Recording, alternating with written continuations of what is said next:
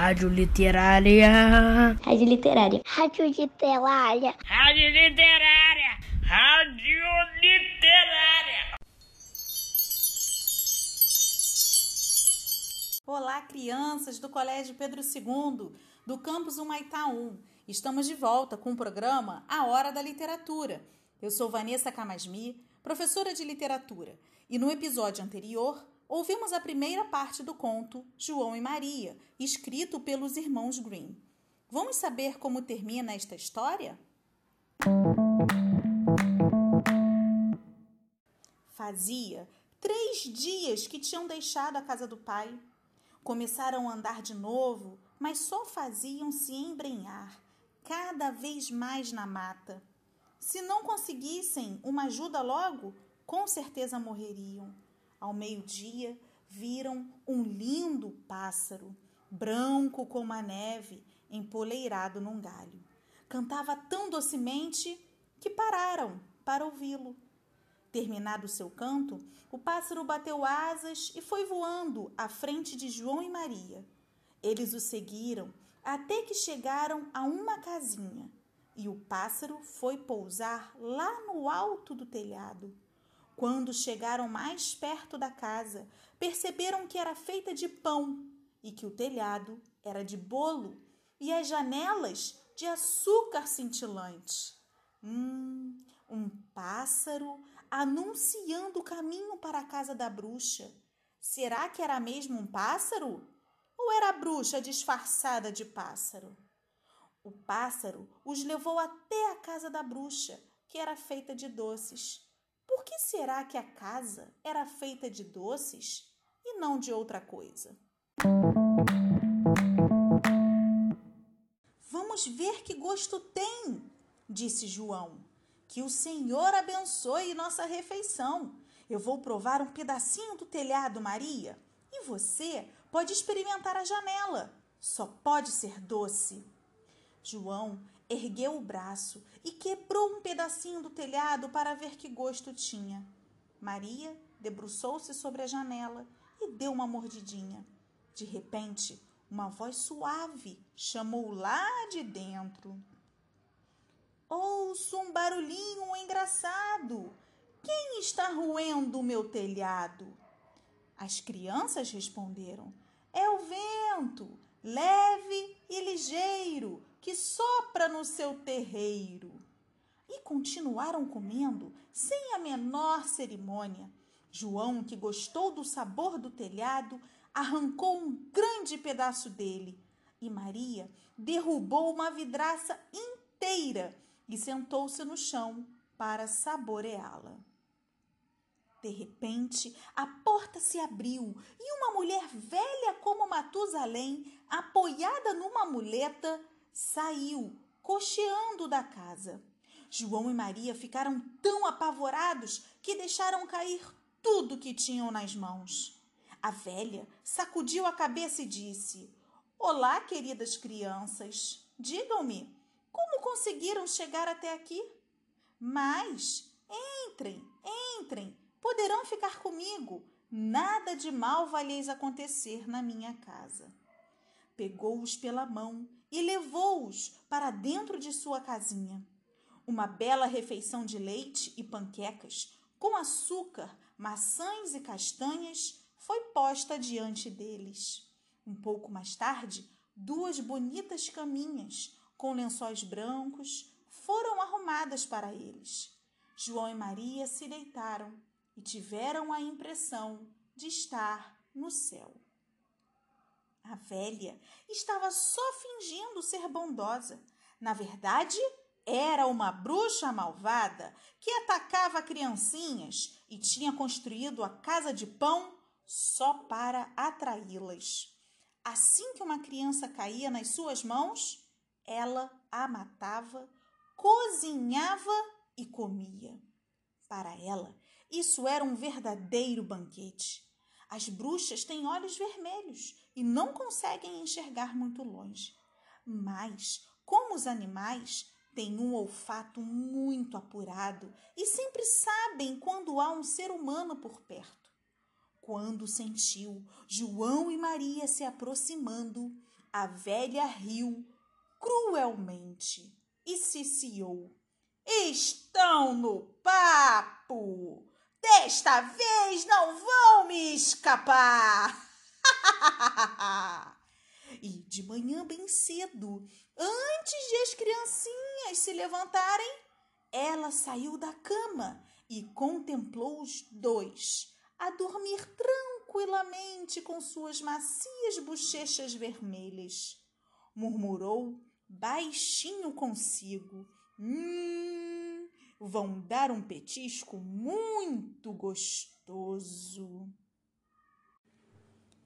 Neste trecho, leitores, ouvintes da Rádio Literária, eu quero compartilhar com vocês duas reflexões muito bacanas. Uma que a Sabrina da turma 102 fez e a outra do Gabriel, da, também da turma 102. A Sabrina, da 102, acha que a madrasta era bruxa. Vocês pensaram isso também? E observando a semelhança entre a madrasta e a bruxa, o Gabriel da turma 102 trouxe uma pergunta muito bacana que quero compartilhar com vocês. Ele me perguntou: por que as mulheres são malvadas nesta história? A bruxa agarrou João com seu braço magricela, levou-o para um pequeno galpão e o trancou atrás da porta gradeada. João poderia gritar o quanto quisesse, que não adiantaria nada. Depois foi até Maria, sacudiu-a até que acordasse e gritou: De pé, sua preguiçosa! Vá buscar água e cozinhar alguma coisa gostosa para o seu irmão. Ele ficará lá fora, no telheiro, até ganhar um pouco de peso. Quando estiver gordo e bonito, vou comê-lo. Maria começou a chorar o mais alto que pôde, mas não adiantou nada. Teve de fazer tudo o que a bruxa lhe mandava. A comida mais deliciosa foi preparada para o pobre João. Para Maria, só sobraram as cascas dos caranguejos. Toda manhã, a velha ia furtivamente até o pequeno galpão e gritava: Mostre o dedo, João, para eu ver se você já está gorducho. João então enfiava um ossinho por entre as grades e a velha, que tinha a vista fraca, acreditava que era o dedo do menino e não conseguia entender por que ele não estava engordando. Depois de quatro semanas e João continuando magrelo como sempre, ela perdeu a paciência e resolveu que não podia esperar mais. Maria! gritou para a menina. Vá apanhar água e depressa! Pouco se me dá se o João está magro ou gordo. Amanhã vou acabar com ele e depois vou cozinhá-lo. Ah, pobre irmãzinha soluçou de aflição, as lágrimas correndo pelas faces. Oh, meu Deus, me ajude! exclamou Maria. Se pelo menos os animais selvagens da floresta tivessem nos comido, teríamos morrido juntos. Poupe-me da sua choradeira, disse a velha. Nada pode ajudá-la agora. E de manhã cedo, Maria teve de ir encher o caldeirão e acender o fogo. Primeiro tenho que assar pão, a velha disse. Já aqueci o forno e sovei a massa. Então empurrou Maria na direção do forno que cuspia labaredas. Engatinha até lá dentro, disse a bruxa, e veja se está quente o bastante para eu enfiar o pão. O que a bruxa estava planejando era fechar a porta assim que Maria se metesse dentro do forno. Depois iria à sala e comê-la também. Maria percebeu o que ela estava tramando e disse: Eu não sei como fazer para entrar ali. Como vou conseguir? Sua pateta, disse a velha. Há espaço de sobra? Veja, até eu consigo entrar. E ela trepou no forno e enfiou a cabeça dentro dele. Maria lhe deu um grande empurrão que a fez cair estatelada. Então fechou e aferrolhou a porta de ferro. Ufa! A bruxa começou a soltar guinchos medonhos. Mas Maria fugiu e a bruxa perversa morreu queimada de uma maneira horrível. Hum. Queridos leitores, vocês perceberam que no início do conto, o João toma a dianteira, serena aos medos de Maria e usa sua inteligência para encontrar o caminho de volta para casa? Mas no final da história é Maria quem passa a perna na bruxa, fazendo-a entrar no forno com uma trapaça. Maria correu para junto de João, abriu a porta do pequeno galpão e gritou: João, estamos salvos! A bruxa velha morreu! E como um passarinho fugindo da gaiola, João voou porta fora, assim que ela se abriu. Que emoção os dois sentiram, abraçaram-se e beijaram-se e pularam de alegria. E como não havia nada mais a temer, foram direto para a casa da bruxa. Em todos os cantos havia baús cheios de pérolas e joias. Estas aqui são melhores ainda que seixos, disse João e meteu nos bolsos o que podia. Maria juntou-se a ele. Vou levar alguma coisa para casa também. E encheu seu aventalzinho. Vamos embora agora mesmo, disse João. Temos que sair desta floresta de bruxa. Após andar por várias horas, deram com um rio muito largo. Não vamos conseguir atravessar, disse João. Não estou vendo nenhuma ponte. Também não há nenhum barco por aqui, notou Maria. Mas ali vem uma pata branca. Ela vai nos ajudar a atravessar se eu pedir. E gritou: Ajude-nos! Ajude-nos, Patinha! Que a sorte nos abandonou! Não vemos ponte nem canoinha, só o seu socorro nos sobrou. E lá veio a pata patinhando. João subiu nas suas costas e chamou a irmã para se sentar na garupa. Não, disse Maria, seria uma carga pesada demais para a patinha. Ela pode nos levar um de cada vez. E foi exatamente o que a boa criaturinha fez. Depois que chegaram sãos e salvos do outro lado e caminharam por algum tempo, a mata começou a lhes parecer cada vez mais familiar e finalmente avistaram a casa do pai lá longe. O homem tinha passado maus momentos desde que abandonara os filhos na floresta. Sua mulher tinha morrido.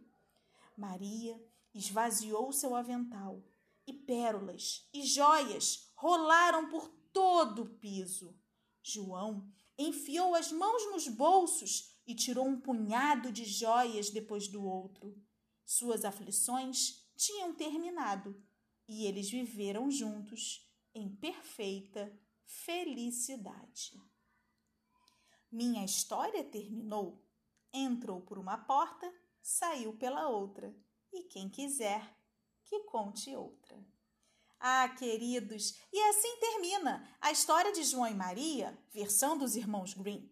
Dizem os folcloristas que em histórias como essa, em que os protagonistas jovens e impotentes enfrentam personagens brutos e cruéis, é comum que as crianças levem a melhor sobre o personagem malvado e fujam, muitas vezes, com bens materiais na forma de joias ou ouro.